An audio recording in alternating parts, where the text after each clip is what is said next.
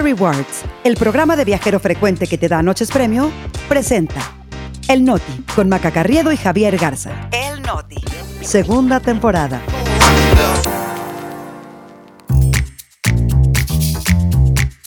Es martes 30 de enero, yo soy Javier Garza. Yo soy Maca Carriedo, este es el Noti. Y nosotros aquí estamos. ¿Qué nos dicen en realidad las encuestas electorales? López Obrador minimiza el hackeo a base de datos de periodistas. Taylor Swift podría inclinar la balanza en la elección de Estados Unidos.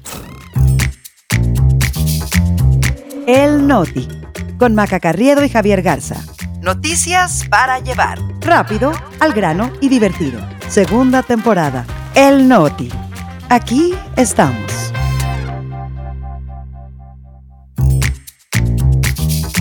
Maca Carriedo, buenos días. Decíamos que enero no parecía tan largo, pero está dando la batalla y se resiste a morir. Oye, sí, Javi, cuando me dijeron que pues este año tenía 366 días, yo no me esperaba que todos cayeran en enero. Pero bueno, ya casi llegamos a febrero y para hacer más amena la espera de la quincena tenemos este grupo de apoyo que es el Noti. Acuérdense que estamos en todas las plataformas de podcast y que siempre leemos sus comentarios. Así es, Javi. Oye, y antes de arrancar con este noti, creo que tenemos una noticia triste para el periodismo mexicano, el retiro de Helio Flores, pues un maestro de la caricatura que durante casi siete, siete décadas eh, tuvo una presencia constante en revistas, en periódicos, principalmente en el Universal, pero nos ha acompañado a muchas generaciones por muchos años. Digamos que era el Chabelo, Javi, de los moneros. Y el Chabelo de los que leíamos el periódico, porque también aparecía sindicado en periódicos en todo el país. Elio Flores anunció ayer su retiro a causa de su estado de salud.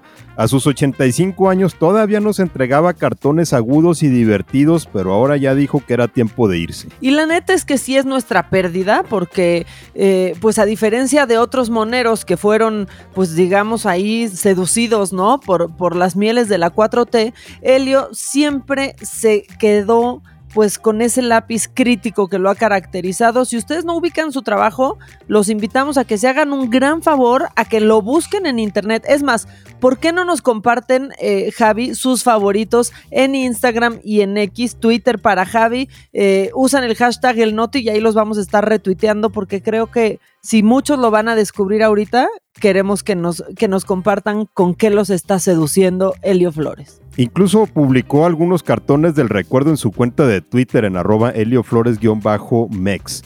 Y bueno, ya que andamos también en estos avisos parroquiales, acuérdense que es martes de encuesta. Pueden votar en nuestras redes sociales el tema del que quieren que hablemos mañana. Y ya que hablas de encuestas, pues también es martes de encuestas, pero en el Noti, porque tenemos que hablar mientras estamos en este periodo entre campañas, pues las encuestas de preferencias electorales no descansan. Abrimos con ellas y no porque se haya eh, publicado una de gran impacto, sino porque ayer se publicaron dos, una en el país, otra en el financiero, que a pesar de que coinciden en la superficie, en realidad, eh, Javi, son totalmente contradictorias y nos hicieron pensar, pues que tenemos que ser muy cuidadosos para no irnos con la finta otra vez las casas encuestadoras siendo un tema, Javi. Y nos llamó la atención eh, precisamente porque son muy contrastantes y cayeron el mismo día, ¿no? Las dos encuestas ponen a Claudia Sheinbaum por encima de Xochitl Galvez, eso ya no es noticia, pero el parecido termina ahí, porque la del diario El País que hizo la firma Encol le da 54% a Claudia contra 27% a Xochitl, una diferencia de 27 puntos. Lo interesante de esta encuesta es que Movimiento Ciudadano se cae de 17% en noviembre cuando se pensaba que el candidato iba a ser Samuel García a 3% en enero ya con Jorge Álvarez Maínez. Y esta encuesta lo que, lo que está sugiriendo es que ese 14% de caída fosfo-fosfo se repartió casi igual entre las dos candidatas, porque entre noviembre y enero Claudia aumentó 5 puntos y Xochitl 4, y el resto entre indecisos o los que no quisieron contestar, ¿no?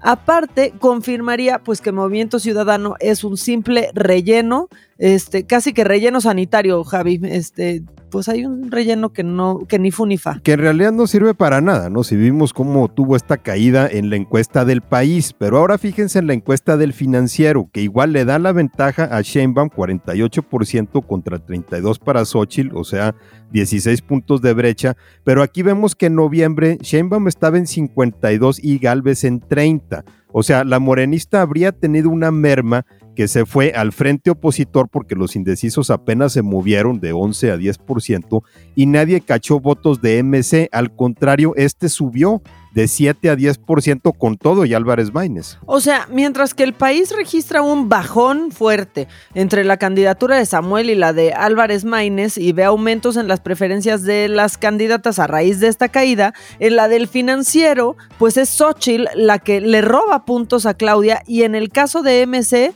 el nombre del candidato, pues como que ni siquiera importó. Por eso es importante que nos fijemos a veces en los detalles, ¿no? Revisar con criterio las encuestas. Eh, la recomendación, pues, es no creer que se tratan de un oráculo, sino en todo caso fotografías del momento que dependen de muchas variables y aun cuando las que acabamos de mencionar tienen metodologías similares, ambas telefónicas con margen de error de 3 a 4%, arrojan de sus resultados distintos. Y también, por supuesto, están los casos en que las encuestas se usan como instrumentos de propaganda. Y mientras eso sucede, pues las candidatas siguen duro, dándole duro en la talacha de darse a conocer. Xochitl pues estrenó su conferencia de prensa para responder a la mañanera y Claudia Claudia Sheinbaum tiene su podcast eh, que dice que tiene un exceso de ternura, pues empezando porque ya adoptó a una perrita a la que llamó este, la 4 y tú te aventaste una publicación que me dio mucha risa que ponerle a una perrita así debería ser considerado maltrato animal. Yo creo que sí, Maca. Ponerle una perrita a la 4 es un acto de maltrato. Sí estoy de acuerdo con Claudio Sheinbaum en que es mejor adoptar una perrita que comprarla, pero no la adoptas para después ponerle ese nombre, la verdad. no adoptas por convivir, Javi. No, bueno, lo que pasa es que ahorita tiene que humanizarse de cualquier manera posible. Y de las encuestas nos pasamos a un momento del pasado. Estamos a un par de meses que se cumplan 30 años del asesinato del candidato presidencial del PRI, Luis Donaldo Colosio. Y ayer su hijo, que es alcalde de Monterrey, le pidió al presidente López Obrador indultar a Mario Aburto, el sentenciado por el crimen. Y cayó de sorpresa un poco la declaración de, Luis Donaldo, aunque pues él ha insistido mucho en que él ya dio la vuelta a la página para no envenenarse el alma con la muerte de su padre para poder seguir adelante. Recordemos que esto sucedió en 1994, el 23 de marzo, pero creo, Javi, que si solo nos quedamos por encimita decimos por qué quisiera eso, cuando lo escuchamos vamos a entender mucho mejor, así que Escúchenlo con nosotros.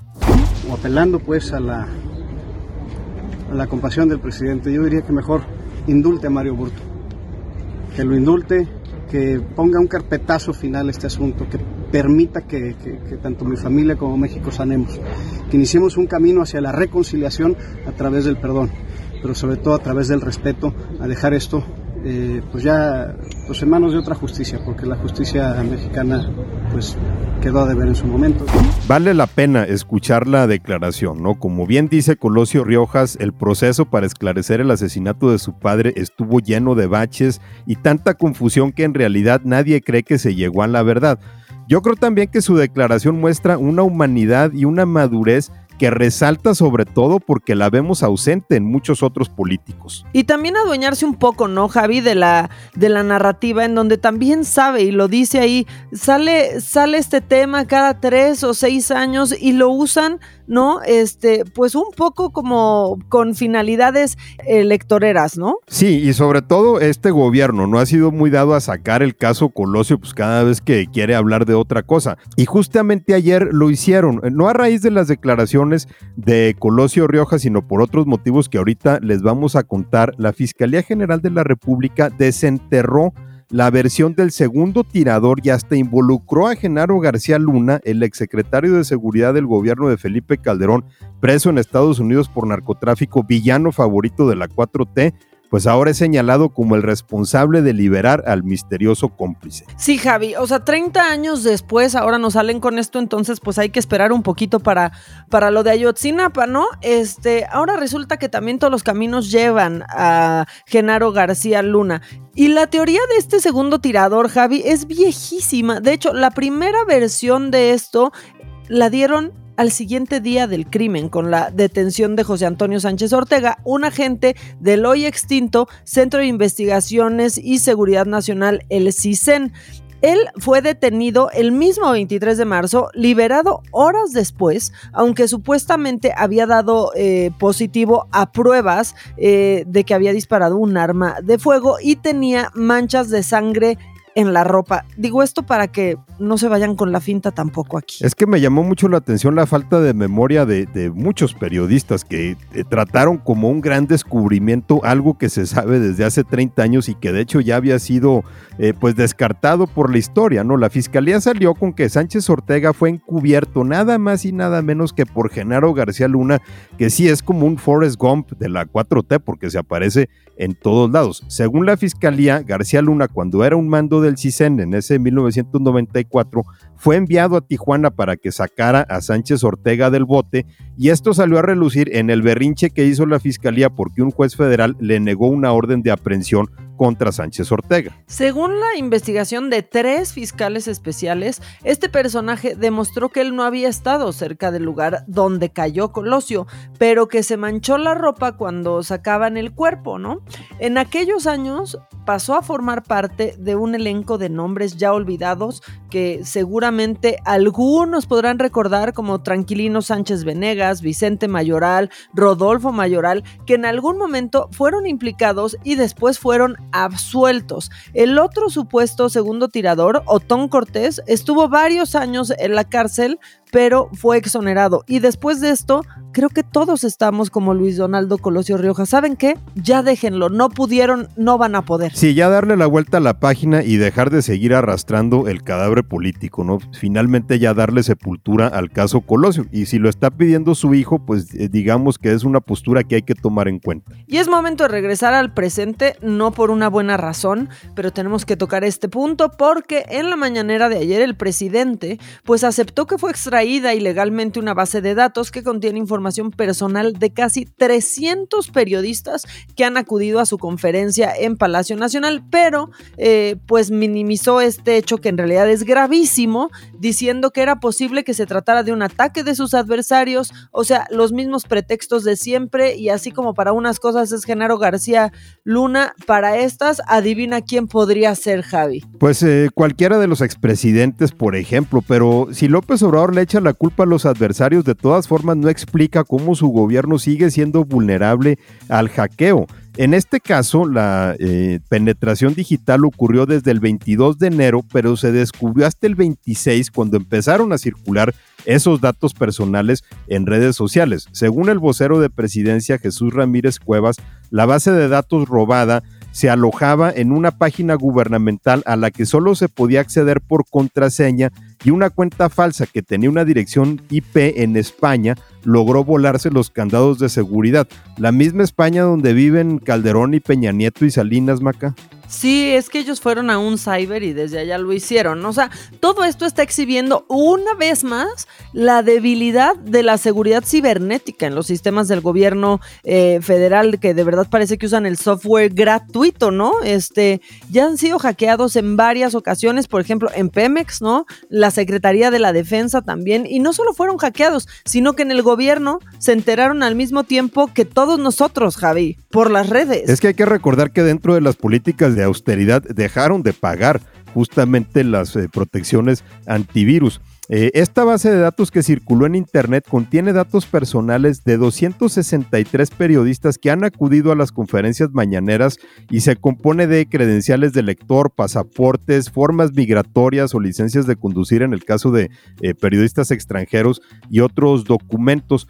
El Instituto Nacional de Acceso a la Información y Protección de Datos Personales dijo el domingo que iniciaría una investigación y de la Fiscalía General a la que debería corresponderle también la investigación pues ni sus luces, Maca. Yo creo que porque están muy ocupados en el caso Colosio. Yo creo que sí, Javi. Y otra cosa, ¿eh? Dijeron que todos los periodistas eh, habían sido notificados sobre este hackeo y ya saltaron muchos a decir, a mí nadie me, me, lo ha notificado y muchos de ellos están dentro del mecanismo de protección a periodistas. Así que sí, sí es un tema bien, pero bien delicado. Y ya que estamos hablando de periodistas, eh, el presidente pues se refirió ayer en su conferencia a la cifra de periodistas asesinados en nuestro país y parece que 43 en lo que van de su sexenio se le hacen poquitos porque dice que el problema no es tan grave y que en Estados Unidos está peor, Javier.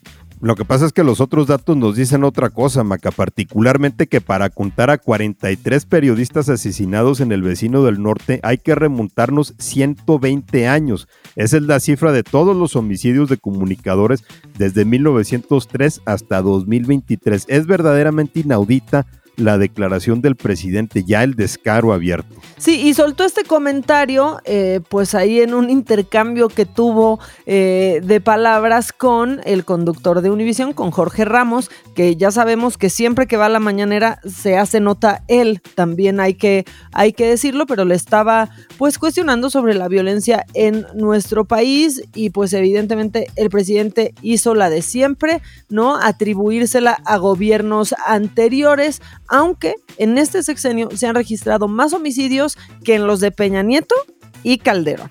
Y ya que mencionábamos Estados Unidos, ahora nos vamos para allá porque dicen que el presidente Joe Biden anda taloneando a Taylor Swift. No vayan a pensar mal, ya sabemos que Taylor tiene novio, pero también sabemos que allá como aquí hay elecciones presidenciales este año y Biden quiere a la cantante como arma de campaña. Y es que el diario The New York Times reveló que una parte de la estrategia de reelección de Biden es conseguir un pronunciamiento de apoyo de Taylor Swift sin duda la mayor celebridad global, así que mediante comentarios en público y peticiones en privado, los cercanos al presidente buscan convencerla de que les eche una mano. Mira Javi, quizás ni siquiera con que hable tan a favor de Biden, con que hable en contra de Trump. ¿eh? Con un guiño nada más, con eso tiene. Ahora, Swift no es ajena a la política. En 2020 apoyó a Biden abiertamente diciendo que su gobierno protegería a las mujeres y a las minorías.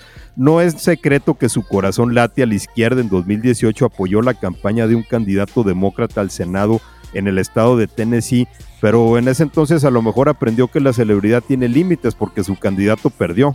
Y años después, pues Taylor Swift ha multiplicado este, su fama, puede mover muchísimo apoyo y sobre todo donaciones millonarias, cosa importantísima para las campañas este, ahí con nuestros vecinos. El año pasado, por ejemplo, se calculó que 35 mil empadronamientos de votantes nuevos ocurridos en una semana se debieron tan solo a un posteo de Taylor Swift en su cuenta de Instagram donde tiene solamente 240 millones de seguidores. O sea, imagínate si Taylor Swift hubiera dicho vayan y saquen su INE. Así es su capacidad de movilización. De hecho, una encuesta de la revista Newsweek arrojó que para 18% de votantes consultados era muy probable que votaran por el candidato que apoye la cantante, ¿no? Que también hasta ahorita se ha mantenido muy callada. A mí me da curiosidad si estuviera aquí en México a quién apoyaría. Por lo pronto, yo creo que trae otras preocupaciones porque se va a Asia a continuar con el Eras Tour y a ver cómo le hace para regresar de su concierto en Tokio el 9 de febrero y estar en Las Vegas el 10 para el Super Bowl, en donde juega su novio Travis Kelsey y donde yo creo que mucha gente lo va a sintonizar nada más para ver a la cantante. Pero no nos ocupemos ahorita de los jefes de Kansas City, Maca. Ese es el candidato al Odiame más en Estados Unidos. Mejor hablemos del Odiame más en México. No, Maca. Ahora sí ya en Chile, yo ya estoy harta de los subnormales. Si ustedes son americanistas y además viven en Tabasco, este, les quiero advertir que esta noticia puede herir susceptibilidades porque resulta que el gobernador de ese estado dice que portar una camiseta de las poderosísimas Águilas del América es casi igual de terrible que portar una con las siglas de un cártel de narcotráfico. Es que en serio, Javi, ¿quién los educó? Bueno, para empezar, ¿quién entiende al gobernador Manuel Merino, que estaba explicándole a periodistas los detalles de la detención de un grupo de jóvenes que portaban camisetas con las siglas CDN y que fueron detenidos porque los policías interpretaron las siglas como cártel del noreste? Ahora, sí tenemos que aclarar que estos jóvenes, digo, por a, mí me resulta tristísimo que quieran traer una playera, ¿no? Con las siglas de un cártel, pero ellos no son parte de, esa célula delictiva. Pero cuando el gobernador trataba de explicarlo, fue cuando nos regaló esta joya. Y si fueran realmente de perteneciente a un cártel, ¿qué, qué crítica sería? Mira, eso es tan terrible como portar una playera del América. De nueva cuenta, pues uno de nuestros gobernantes nos revela su nivel de comedia involuntaria o de ignorancia, vaya uno a saber qué. También aclara a qué equipo no le va Manuel Merino, pero la verdad es que hay declaraciones que rayan en la idiotez y esta se acerca muchísimo. Y la neta que parece que al equipo que no le va, Javi, pues es, es a su estado, ¿no? En las últimas semanas hemos estado hablando justamente de Tabasco y de lo que está sucediendo ahí y el gobernador tiene tiempo para hacer sus chistecitos. Así las cosas, el chiste en realidad, Javi, son ellos. Sí, mejor quedémonos con eso para no irnos enchilados. Digo, yo no le voy a la América, pero de todas formas esta declaración creo que debe ofender a cualquiera. Mejor ya vamos. Vámonos, si se quieren poner en contacto eh, con nosotros, a Javi lo encuentran en Twitter, no en X. Javi se aferra a Twitter porque, porque es de esos. Pues digamos que de la vieja guardia, Maca, me encuentran en arroba Ramos. Y a mí en arroba maca-online. Que tengan un gran martes. Nos escuchamos mañana, que será miércoles. Y seguimos en enero.